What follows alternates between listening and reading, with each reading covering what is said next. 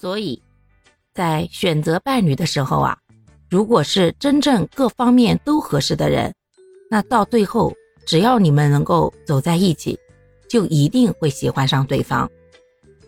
因为你们首先认可了彼此，而且呢，都带着同样的想好好过日子的期待，来发展这段关系。在相处的过程当中呢，对方的优点就会不断的转化为。正面的情感体验反馈给自己，而人跟人之间呀，相处的时候其实是有莫名的磁场的。如果两个人都抱着善意去接触对方啊，对方啊是能够感觉到的。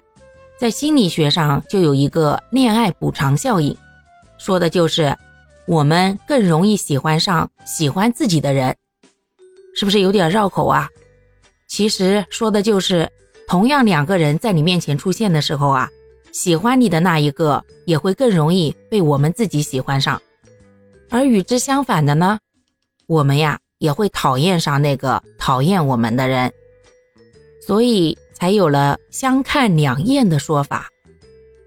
如果一个人各方面的外在条件呢都跟你相匹配，而你呢看他又觉着还可以，挺顺眼的。就可以尝试相处一段时间，两个人相互了解一下，也确定一下他是不是你想找的那一个，命中注定。首先呀，就是如果两个人真的合适啊，那他们在一起的时候那种感觉是舒适的，可能并没有太多的激情刺激，但是两个人在一起的时候会觉得双方都不累。不需要专门去小心翼翼地维持这段关系，大方向上呢，基本观点都能一致，而在小的细节方面呀，也能够彼此包容、理解对方。其次还要看，在对方面前的时候，自己还能不能够坚持做自己，这一点呀也很重要。毕竟现在这个年代，大家都不愿意为了别人委屈了自己。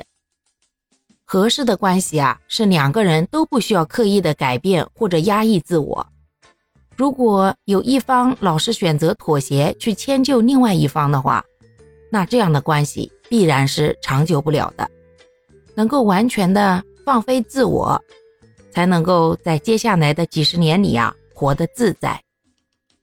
最后还有一个比较重要的地方，就是能接受对方的缺点吗？人啊都有优点和缺点，优点自不必多说，但是每个人的缺点呢各不相同。如果他的缺点都是你完全不能容忍的地方，那还是算了吧。毕竟缺点的形成也不是一天两天的，也不要想象着在未来的日子里啊改变对方，那太累了，还不如直接换人呢。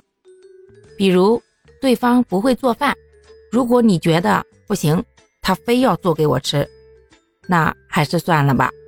如果你说没事啊，他不会做，我也可以的嘛，那就说明啊，这个缺点在你这里得到了认可，你未来呢也不大可能会拿这个作为攻击他的理由之一。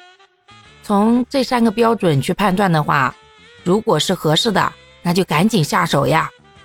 毕竟这年头呀，你看中的。别人指不定也都看上了。